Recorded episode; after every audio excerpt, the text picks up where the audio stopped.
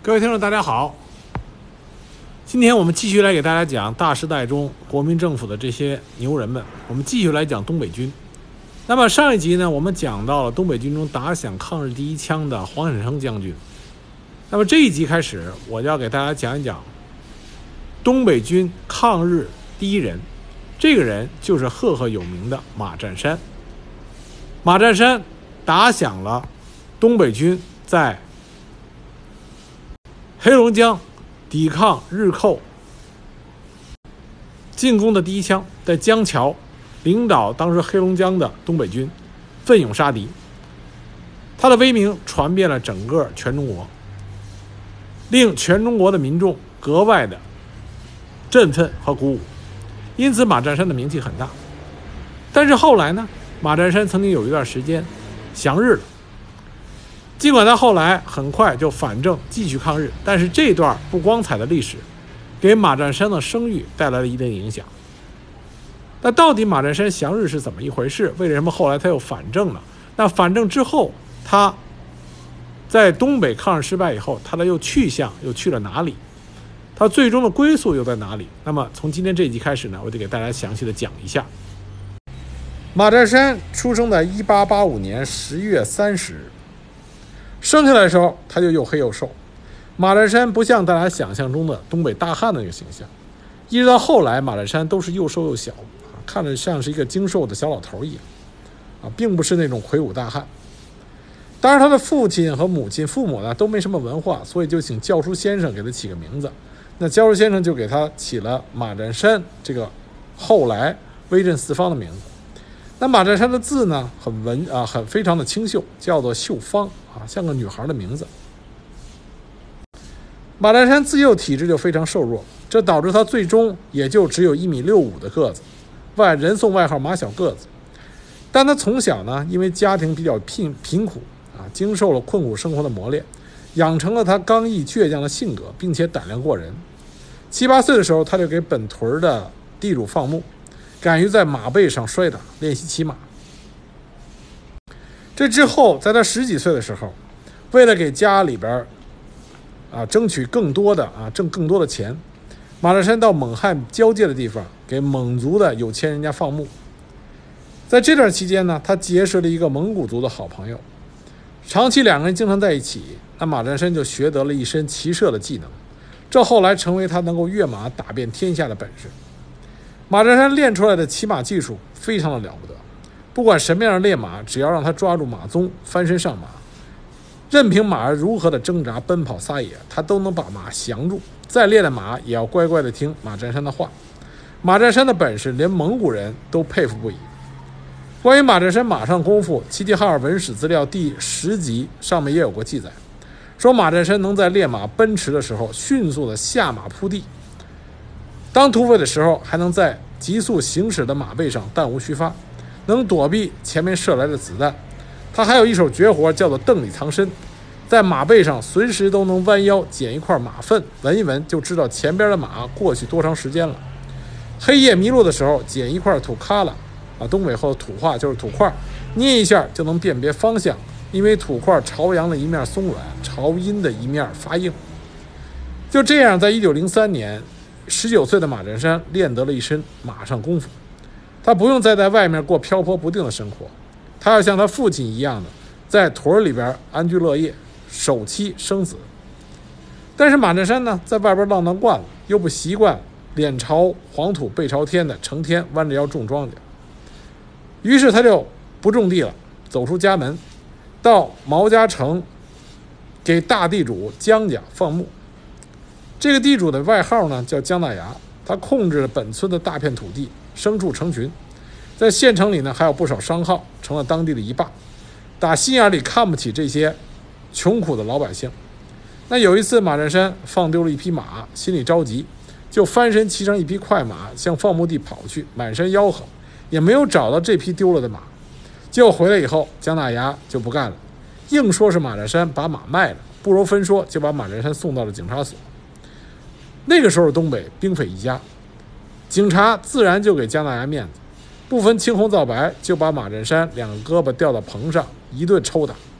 马占山是条汉子，就是不承认他卖了马。于是警察就往死里打他。那么马占山的父亲叫马纯，他吓坏了，于是没办法，东挪西借，把地里的麦子卖了，好不容易凑齐了钱赔给姜大牙，这才把马占山放出来。那马占山捡回了一条命，可是这姜大牙却没有想到，马占山不是一个让人随便欺负的主。马占山咽不下这口气。那么这时候又发生另外一件事，就是丢了的那匹马在外边溜达够了，他因为老马识途，就又回到姜大牙这儿了。这姜大牙也够狠的，他不但不还马家的钱，还一副嚣张的嘴脸。那马占山的父亲忠厚老实，自认斗不过人家，就不敢去找姜大牙理论，他就瞒住了马占山。可是后来还是让马占山知道这件事儿。马占山一听，恨得牙根痒痒，说：“这仇如果不报，还算东北爷们儿吗？”但是他势单力薄，怎么报仇？那么马占山一狠心一跺脚，就瞒着他父亲和媳妇儿进山当胡子去了。马占山的草莽生活就这样开始了，很有点逼上梁山的味道。一九零三年的冬天，马占山投奔哈拉巴拉山当了胡子。马占山刚上山的时候啊。山上的土匪并没有很看重他，虽然他的马术很惊人，但是大家认为他个子小，认为他除了会骑马以外没有其他本事。但是后来在这个山上的柳子和其他的柳子干仗的时候，马占山露了一手，因为他所在的山寨啊和别的柳子干仗打胜了，一路跟踪追击，想一直抄了那个柳子的老窝，可是那股柳子呢骑马早跑远了，那么马占山。的大掌柜啊，他的这股土匪的大掌柜看着追不上，就命令大家回寨。结果马占山跳下马，拨弄了一下地上的马粪蛋，马上就跟大当家的说：“这帮小子没跑远，向北去了，能够追得上。”大当家的将信将疑，但是就姑且信了马占山一回。结果果然没错，没跑多远就追上了前面跑的那股柳子。那么被追的柳子一看，被追上来了。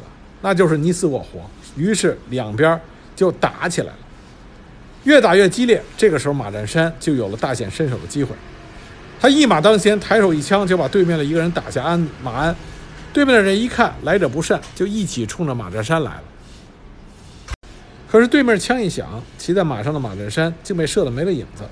马占山这边的土匪吃了一惊，对面的人也各暗自得意，以为收拾掉了这个厉害的小个子，结果没想到。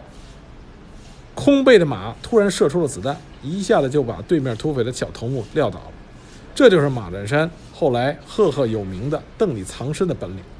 他翻身落到了马肚子下边，枪是从马肚子下边打出来的。马占山这身好本事，一下子就把对面的土匪吓到了。对面的土匪一看自己的头目倒了，还能干啥？于是就缴械投降了。这一仗，马占山露了真本事。他所在山上的土匪全都服了这个小个子，说他本事好，枪法好，胆子大。那马占山凭着他的本事，赢得了他所在的这股柳子其他土匪的尊敬。很快赶上了日俄战争，马占山所在的这股柳子的大当家在跟日本人打仗的时候，结果阵亡了。山寨不可一日无主。大家也佩服马占山的本领，就一致推荐马占山成了大黑山啊，就他所在的这个山有个别名叫大黑山，让他当了大黑山的大当家。熟悉东北历史的朋友都知道，东北的土匪一定要有个匪号啊，这要说出去以后响亮。马占山的匪号呢很有意思，他的匪号也就是报号叫做大老疙瘩，因为是他年纪也小。个子也小，东北人管年纪最小的兄弟叫老疙瘩，于是马占山的报号就叫做大老疙瘩，这是一个很有意思的报号。当上大当家的马占山，因为从小吃过苦，他没有忘本，他给手下人立了规矩，要杀富济贫，替天行道，不许糟蹋百姓，违者按山规严办。他打响窑劫取的钱粮，一般也派人分给所住村屯的最贫困的人家。所以，他周边的村民啊，从不向官府举报马宗啊马占山的踪迹，反而盼望马占山能够常驻本地，以免遭官府的骚扰。随着马占山他队伍的逐渐壮大，因为老百姓爱戴他，他的壮队伍呢不断扩大。那他胆子也越来越大。一九零四年二月，日俄战争在整个东北大地展开，那马占山领导他的柳子干了一件惊天动地的大事，他把日本关东军装了五十辆大车的武器弹药，这些呢是关东军准备拥立蒙古族的卡信王爷，那么想送给王爷的装备。这支车队呢，日本人派了二十多名日本兵和十多名伪保安负责押运。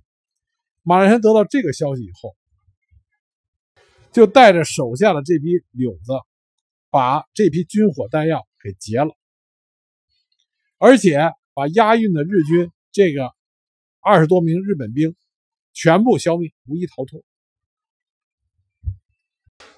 这一次啊，这一次打劫。日本的武器装备让马占山惹了大祸，他引起了清王朝的记恨，于是清王朝就派清军奉天后路巡防营统领吴俊升进山剿匪。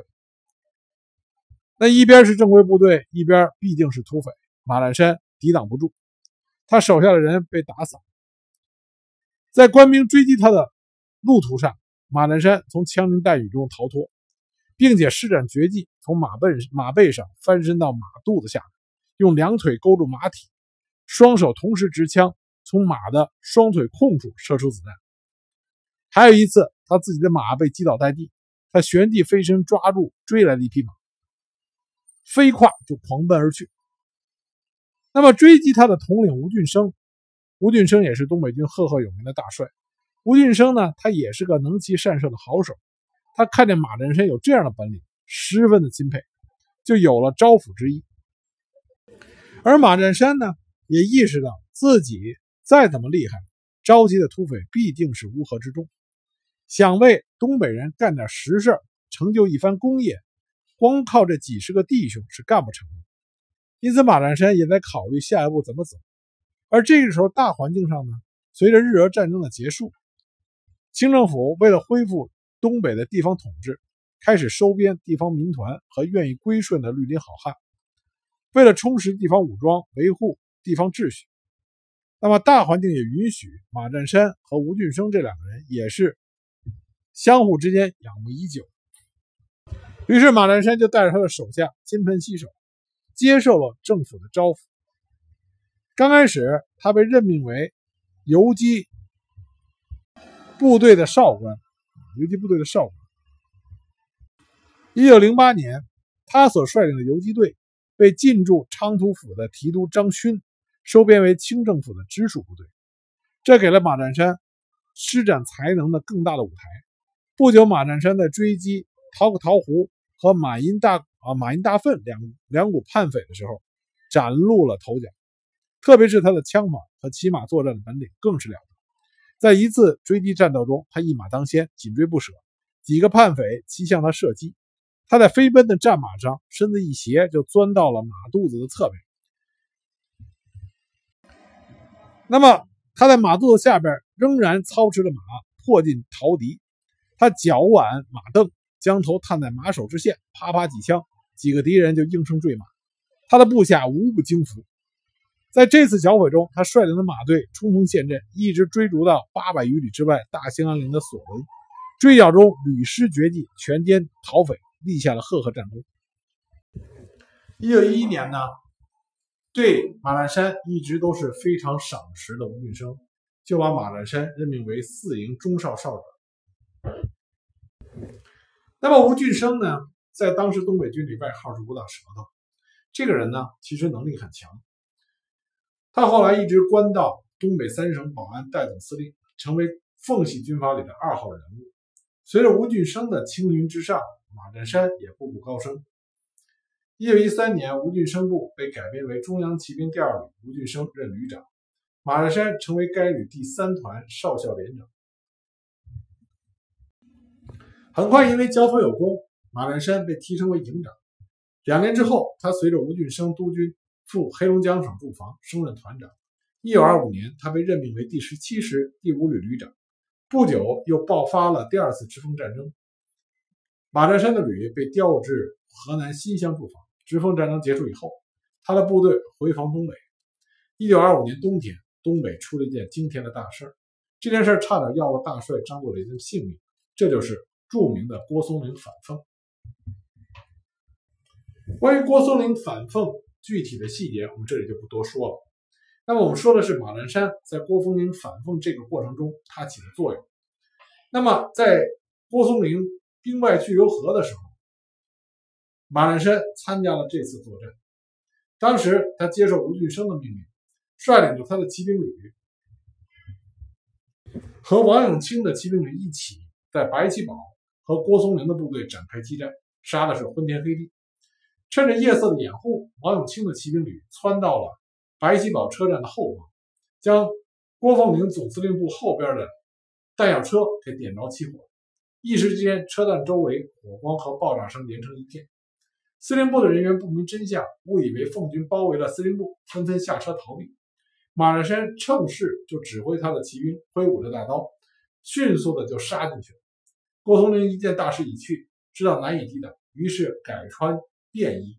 乘坐民间的大车，率领着卫队逃向营口，指望着到营口乘船回山海关重整旗鼓，再图今后。后来郭松龄被追兵抓住，最后被杨雨婷派遣亲信在押往沈阳的路上将郭松龄夫妇杀害。那张作霖本来差一点就被郭松龄反奉成功。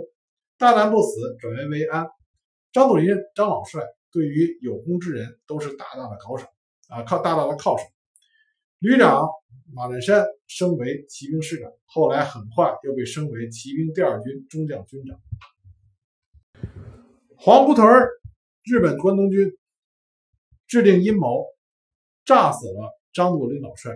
那么同车遇难的还有就是马占山的大恩人吴俊升，吴老帅。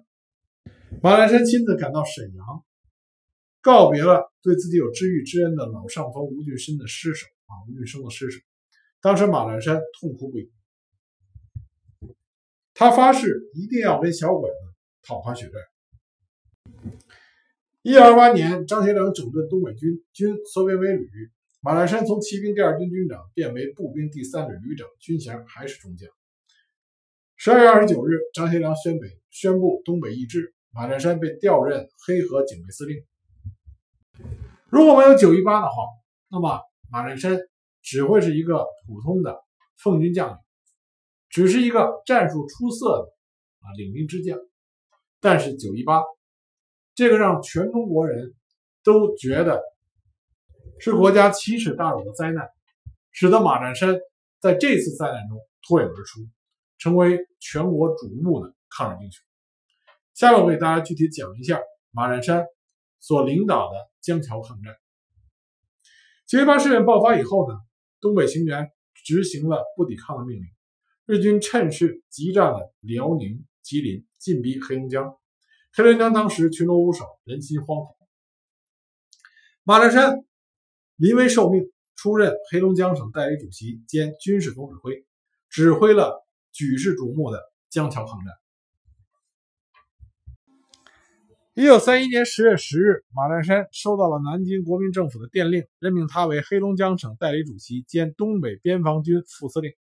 这样，他就集军政大权为一身，于国于民于他的个人，这都是重若千钧的大事。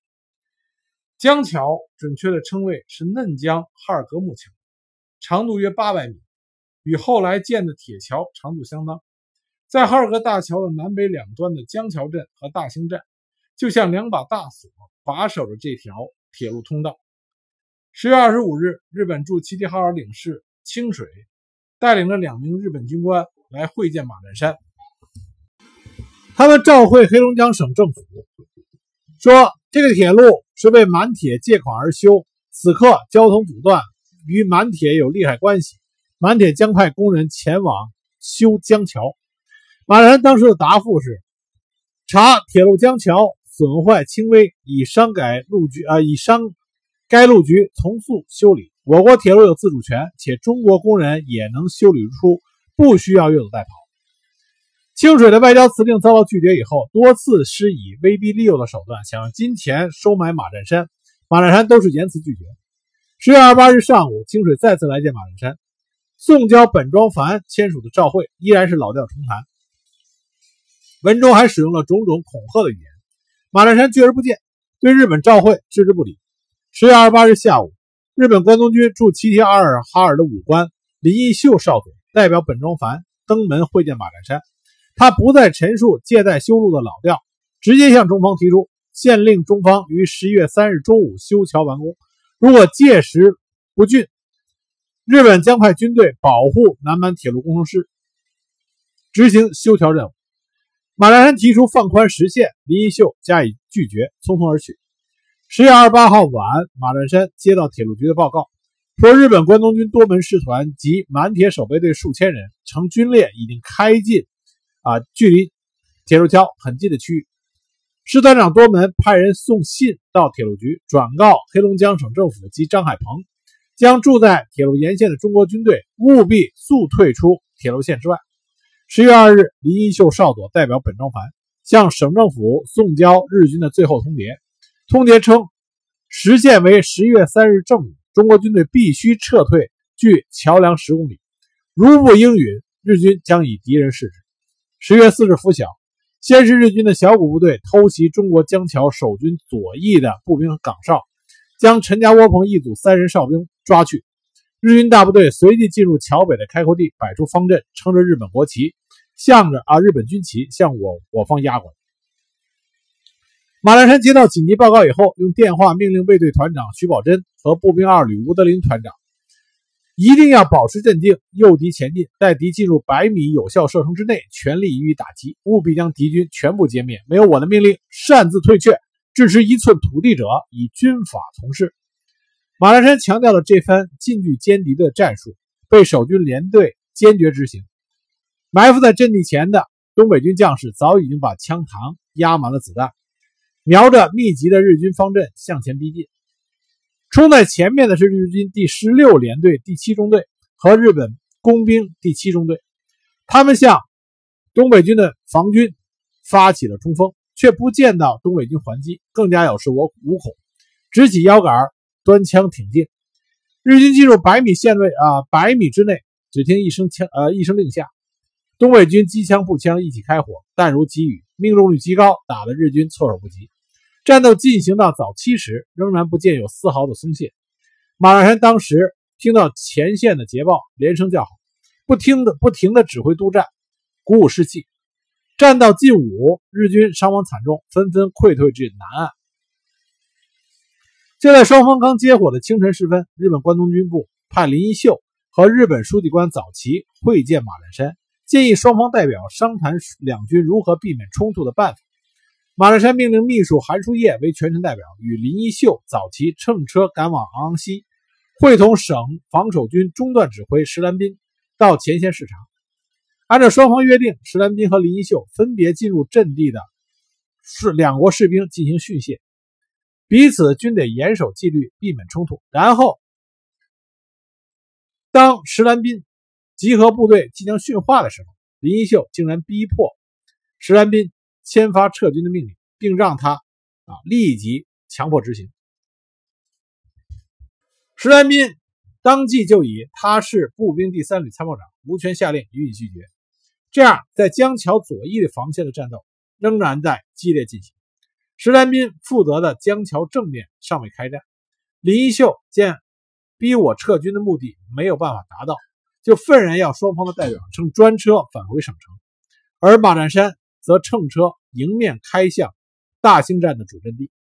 下午三时，林一秀不肯善罢甘休，要求双方代表再赴前线。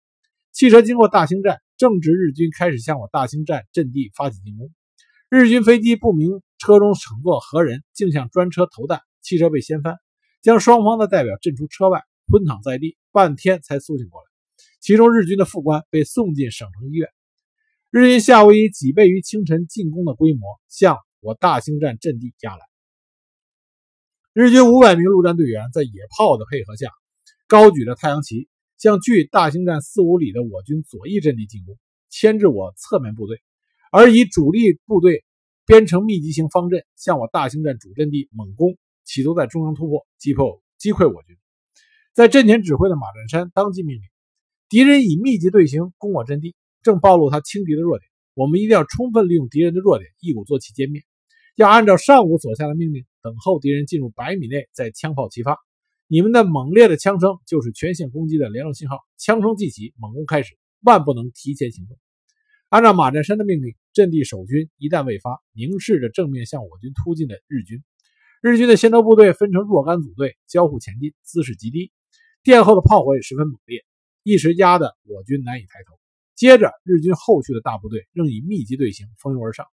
当进入到我军极为有效的射程之内，徐宝珍挥枪高喊打，憋足了劲儿的全线战士扣动扳机，射出了大批的子弹。左翼阵地趁势反攻，形成夹击敌人的铁钳之势。顿时，日军的方寸大乱。但是遭到重挫的日军，尽管锐气顿消，但是并没有回头溃逃。徐宝珍见状，命令号兵吹起冲锋号，东北军将士跃出战壕。冲入敌人军内啊，敌人部队啊，军队内展开了白刃战。这个时候，大兴阵地外喊杀震天，血流成河，混战多时。这时候，日军纵然有十余架飞机低空盘旋，四十多门大炮已经装弹，多列装甲车殿后，但是成为了无用之物，因为战场已经陷入了真正的血肉之国。在东北军将士奋勇杀敌的。壮烈豪情面前，日军终于开始向江桥溃退。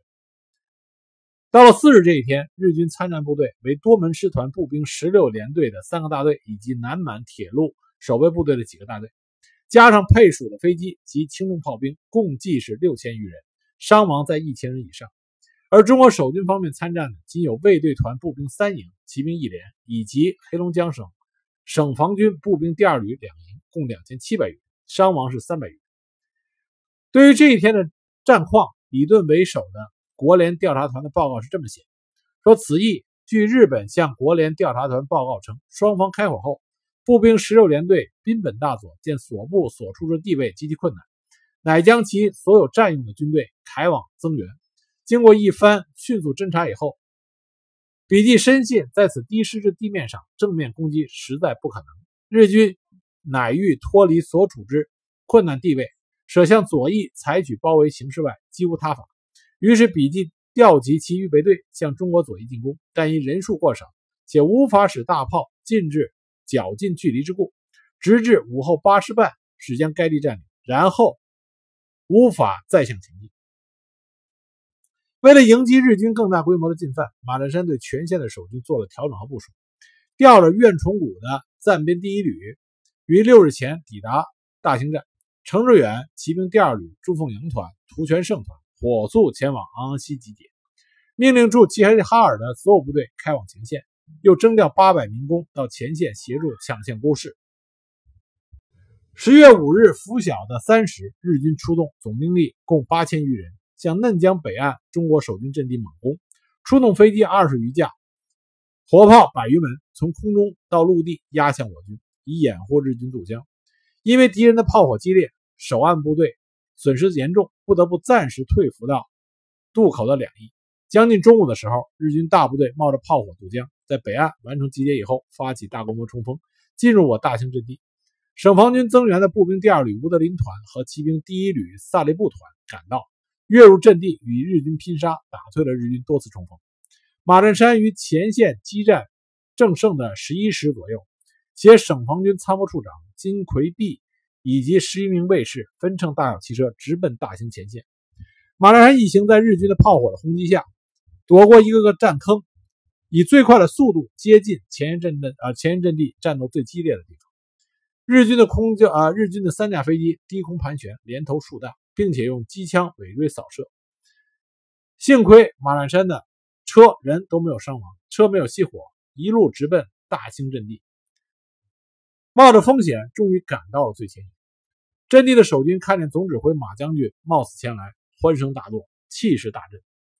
血战到傍晚，日军开始溃退过江，省防军乘胜追击，直至江岸。马占山又命令守军将配合日军进攻的张海鹏伪军之一部包围在江滩的沼泽一带，迅速将其击溃。到了入夜时分，江北岸已经见不到日军的踪迹。到了十月五日这一天。日本关东军增调了两个大队和三个中队的炮兵，总集结兵力达到八千多人。但依旧被赶回到了嫩江南岸，留下了七百多具尸体。那沈防军这边损失也比较严重，卫队团骑兵连中校连长张景新一营桑排长殉国，士兵伤亡两百余人。到了十一月六日凌晨二时，天还没有亮，日军又开始猛烈的炮击。日军铃木旅团数千人前来增援，加上多门多门师团所余人员，共计一万多人。四时，在飞机、野炮的配合下，日军第三次冲过江桥，向守军发动全线的猛攻。日本飞机趁着中国守军一无空军、二无高射枪炮的劣势，疯狂地进行低空轮番的轰炸扫射。日军炮兵阵地也增加了多门大口径火炮，瞄准我大兴主阵地，倾泻爆炸力很强的炮弹。这个时候，马占山直辖的步兵第三旅二团派了两个营前来增援。和固守阵地的将士合力抗击从正面进攻的日军，双方面拉锯多次，争夺异常激烈，一直打到将近中午，中国守军的主阵地几乎被日军的枪炮摧毁，来不及修补，难成掩体。日军再度逼近我军，而我守军索性冲出战壕，与日军开始再次肉搏。接连三天的阵地战，东北军总共毙伤日军和伪军近四千人，而我军伤亡近两千人。三天的激战结束以后，大兴主阵地的工事已经全部被摧毁。为了保存实力，马占山当机立断，命令我军变换阵地，将主力撤到距大兴站十八华里的三间房第二道防线。三间房这里呢，原来是齐齐哈尔通向泰来的一个村落，北距齐齐哈尔七十华里。自从铁路通车以后，这里就成为北满交通的一个重要枢纽。日军。想夺取黑龙江省城，过了江桥和大兴站，必经之地就是三间房。那么黑龙江省防军主动有序的撤离大兴阵地，让日军一时摸不清头脑。十一月六日黑夜，日军用重炮无具体目标的向前延伸射击，直到七日的凌晨一时停止。七日的早五时许，日军骑兵在密集炮火的掩护下冲进了大兴阵地。而大兴车站空无一人，阵地上看不见一具阵亡士兵的尸体，也没有一件丢落的武器。日军没有遇到伏击，滨本命令骑兵从大关屯和小新屯出发，沿公路进攻中国军队尚未站稳的三间房、蘑菇溪红旗营子的阵地。他没有料到潜伏在树丛和苇塘里的中国守军孙红玉的团突然跃起猛击，日军的骑兵马失前蹄，人落鞍下。旅长吴松林。派骑兵乘势从北向南向大兴站发起反攻，日军处于夹击之中，双方呢马上刀刃相见。激战到中午，日军丢下成百军的尸体，被迫停止进攻。三间房阵地如同在门前滚过了一顿惊雷急雨，但是纹丝未动。日军本进北进受挫，变得谨慎起来。日军的多门师团长下令出动空军，对我三间房阵地狂轰滥炸。七八架日军飞机飞抵到三间房阵地的上空，低旋投弹，守军的士兵伤亡不断。多门紧接着命令日日本的飞机轮番不停的轰炸，很多守军的官兵倒在了敌机轰炸的血泊里。但是士兵们不惜牺牲，以二十人为一组，仰卧在地上用步枪射击，居然击落了一架日机，坠落在阵前。炮手们将平射的山炮坐落在坑内，将炮身崛起。朝日啊，朝日本的飞机连靠数炮，又击落了一架日机，啊，这都是惊人的战绩。十月十二日，沉寂了四天的江桥终于不再沉寂了。下午一时许，在强大炮火的配合下，日军约五百名骑兵向中国守军第二道防线左翼最薄弱的乌诺头、张家花园和三间房等处猛攻。我军阵地多次多处告急，据守在左翼前沿的吴松林旅奋起抵抗，激战四十分钟，迫使日军退却。战事稍停一个小时，日军以八啊八门重炮、十多架飞机地空联合轰炸守军阵地。由天野、长谷、铃木三个旅团长指挥的左右翼满铁守卫队司令森连指挥中路，共计七千多日军分三路呈口袋式的进攻型的阵势向我三间房推进，而我守军的战壕被敌人的炮火截断，多处失去了防御作用。前方总指挥苑崇谷旅长。万分的着急，恰值马占山赶到三间房阵地，立即下令增派张店九旅的孙红玉团进入到一线参战。马占山临阵指挥，三个旅合成一体，士气高涨，抗击越来越猛。战到傍晚六时，日军终于招架不住，在炮兵的掩护下，不得不拖着死伤的日兵撤退。日军撤出以后，双方又炮战多时，直到晚上八点多才停火歇战。马兰这时候急电驻扎在满洲里和扎芬诺尔的程志远第二骑兵旅的两个团，星夜开到昂昂溪，同时命令三间房总指挥部进驻三间房三十余华里外的昂昂溪火车站。十月十三日早五时，日军出动五百多名的步兵，在飞机和火炮的掩护下，直冲我乌诺头阵地，企图集中力量突破防线的一环，直插我军的腹部。在吴松林旅长的指挥下，将敌人遏制在阵前。双方交战到上午十时，日军再度败下阵。到太阳落山、天色漆黑的时候，日军炮火再起。日军旅团长天野指挥步兵的一个连队、骑兵的一个连队，共约三千余人，配以野炮三十余门、重炮八门，由正面向我阵地进攻。日军旅团长长谷则指挥步骑混合连队约两千余人，从正面绕往景德镇啊一侧向我军进攻。日军发动的夜战比白天凶猛数倍。中国一方三个旅长一起上阵，在各自负责的阵地上挥刀督战，合力顶住了日军的冲击压力。从晚上八时直打到午夜的十二时，日军再次败北。日军趁双方激战之机，将江桥修复完毕。十月十四日，天还没有亮，日军小五部队偷袭我军汤池和蘑菇溪之间的第二道防线，试探中国守军的虚实。天亮的时候，敌人出动飞机掩护七百余名。步骑兵猛扑我军阵地，用重炮轰击我方的工事。占据大兴站的日军以十余门大炮做掩护，在坦克的配合下向我军阵地压来。日军的进攻目标集中，中国守军一时难以调集支援。为了减少敌人炮火下的损失，守在战壕内的士兵上好刺刀，跃出战壕，迎着敌人展开肉搏，压倒了日军的气焰。激战至早八时，日军不得不溃退。中国守军利用此案短的时机重整防线。袁崇国总指挥命令徐景德和萨利布两个团扼守蘑菇溪，又调卫队营啊卫队团的两个营补充到位。两个小时之后，日军的长谷旅团长指挥步骑兵两千余人，在六架飞机的掩护下，分两股呈包围攻势，从左右两侧夹攻通向三间房阵地的前沿阵地汤池。中国守军用迫击炮集中打击日军的密集的部位，使日军前后联络截断。到了上午十一日十一时四十分，日军招架不住，再次退却。日军连攻了三日，不见起色，损失严重。天野、长谷、铃木三连几个旅团长所辖的兵力已经筋疲力竭，难以再战。多门师团长不想将他在满洲建立头功、足迹遍辽吉两省的心腹之师全部葬送在江桥一战，他不得不下令停火休整，向日本陆相连发急电，诉求调集援军后再全力大战。十一月十五日、十六日两天，三间房第二道防线再度沉静下来。日本政府调驻朝鲜的红前第八十一混成旅团和本土的广旗混成旅团分别开拔，经两天抵达东北，由专列运送到了嫩江江桥。中国守军一方，这个时候只有绥化县李云吉率领的保安大队一千余人前来增援，改编为第一独立团，投入到正面阵地。十一月十七日，又是拂晓时刻，日军开始了对三间房阵地的进攻，战事非常激烈。这时候江面已经结了后兵，泥沼完全冻结，日军的装甲车、坦克可以在江面任何一处开足马力行进，加上日方大批援军已到，这时候的来势凶猛异常。早上八点，马占山亲临三间房阵地，命令涂全胜团长率领骑兵抄敌后路，让敌有后顾之忧。涂全胜率骑兵飞速突出。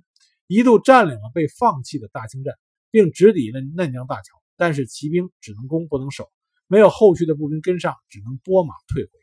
此次进攻，日军增至三万余人，统一由多门师团长指挥。一路日军，一路日军为长谷旅团长的旅顺炮兵连队四千余人，攻我正面阵地。中国守军为苑崇谷旅全部以及步兵第三旅李少峰团，计三千余人。日军以骑兵扰守军的左右两翼，步兵。力啊，步兵主力正面进攻，反复冲锋十余次，均被守军击退。从凌晨战到深夜，二十多个小时，战事始终未停。第二路日军为朝鲜混成旅团步兵两个连队，攻我守军右翼英老爷坟汤池一带。该地守军为第二骑兵旅程志远部。第三路日军为天野旅团全部，配四辆坦克，攻我守军左翼的韭菜沟、前后关地、新立屯一带。该地守军呃，中国守军为第一骑兵旅吴松林部、刘斌和萨雷部两部。中国守军步骑兵共一共是四千余人，日军数倍于我，轮番冲锋十余次，多有喘息之机。而我方阵地全部兵力均在最前沿，不得稍有松懈，甚至没有进食充饥的时间。加上军用食品储存处被炸，后运未到，当时前线的将士已经疲饿不堪，全凭的是民族大义的支撑，奋勇杀敌。就在十一月十七日这一天，南京中央电台广播。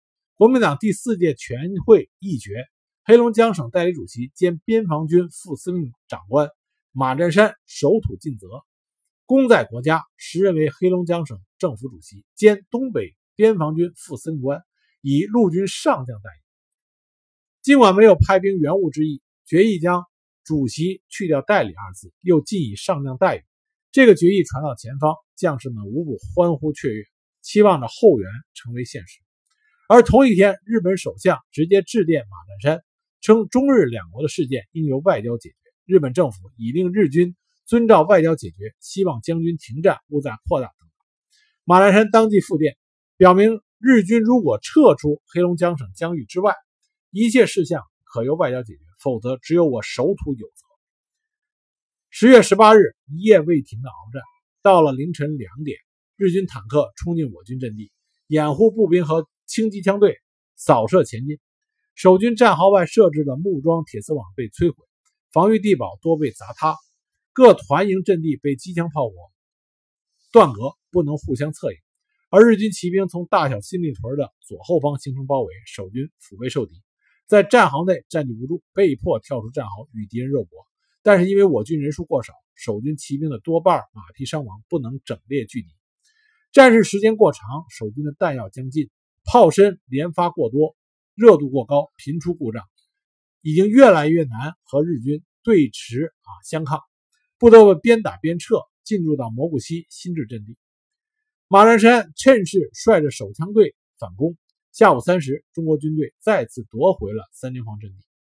正当马占山督师和日军拼杀的时候，涂全涂全胜团长率部迂回大清站，于中午十二时绕到敌人身后，将敌军多门司令部包围。击毙日军军官三十余名，并且俘虏了多门师团长的汽车，车内有金票十余万元。扼守在战壕内的日军被守军全部歼灭。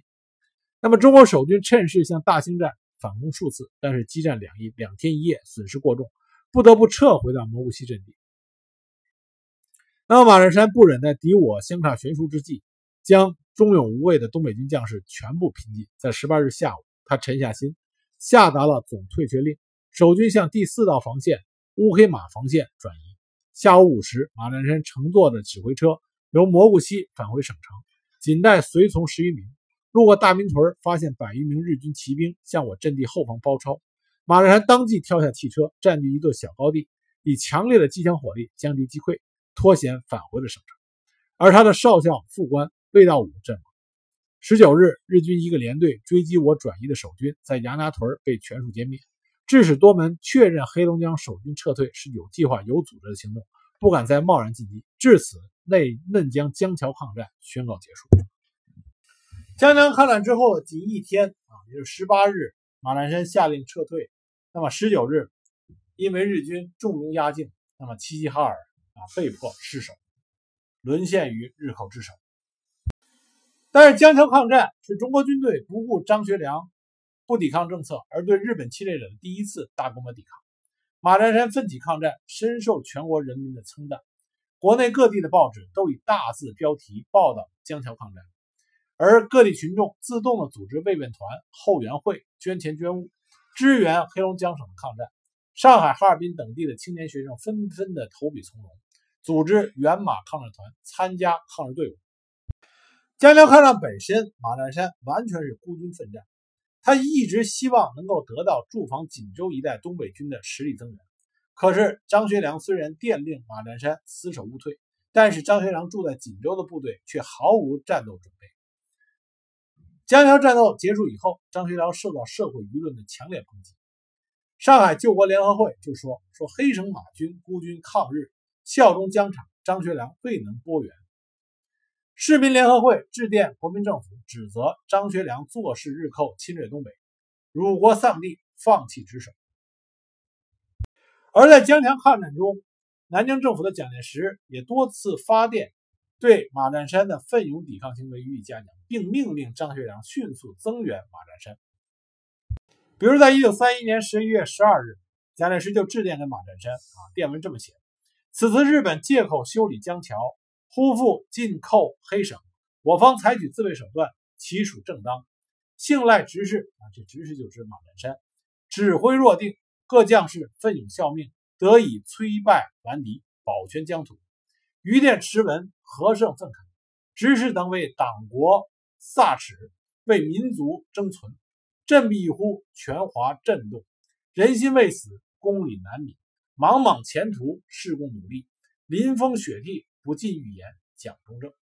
再如，一九三一年十一月十九日，蒋介石致电马占山，电文如下：巧电永系。悲愤填胸，莫可言宣。我军连日奋战，为国争光，飞升远播，中外凄凉，至堪嘉慰。兹以急催张副司令派队援助矣。临电持念，不胜一。蒋中正。而民间的很多舆论也大加的赞扬马占山指挥的江桥抗战，是给中国人民抗日大业注入的一是啊一剂强心剂。邹韬奋主办的《生活周刊》是这样评论：“他说，这种守卫国土、宁死不屈的精神，实为中华民族前途生路之所系，使世界知道我国军人非进无耻，为民族争回不少光荣。”上海的福昌烟公司还专门生产了马占山将军香烟，它的广告词就是“愿人人都学马将军”。一九三一年十月十七日，《滨江时报》发表的评论如下。黑龙江中国军人在日军的横暴下孤军奋战，嫩江河畔赤血，是中国血性男儿的瑰宝。黑龙江的中国军队是真正的卫国勇士。九一八事变后，我们对中国军人不能不怀疑，究竟有多少可杀敌？我们在极度的失望下，我们在失辽吉两省的五十天后，发现黑龙江的马占山是足以当中国军人四个字而无愧。但是就在全国大力声援马占山，这个时候，马占山已经力不从心。正是因为江桥抗战，日本关东军将马占山的部队视为心腹大患，对撤出江桥抗战的马占山余部进行了大规模的进击讨伐，这让马占山的部队岌岌可危。在这种恶劣的情况下，在一九四二年二月。马占山做出了让他一生蒙羞的一件事情，就是他违心的降日。这里我要跟大家说一下，马占山的降日绝对不是个甘心做出来的事情。至于他为什么降日，他降日的恶果是什么？那么他降日之后很快的反正，反正以后他又是如何奋起再次向日寇发动进攻的？这在下一集我再给大家具体的讲解。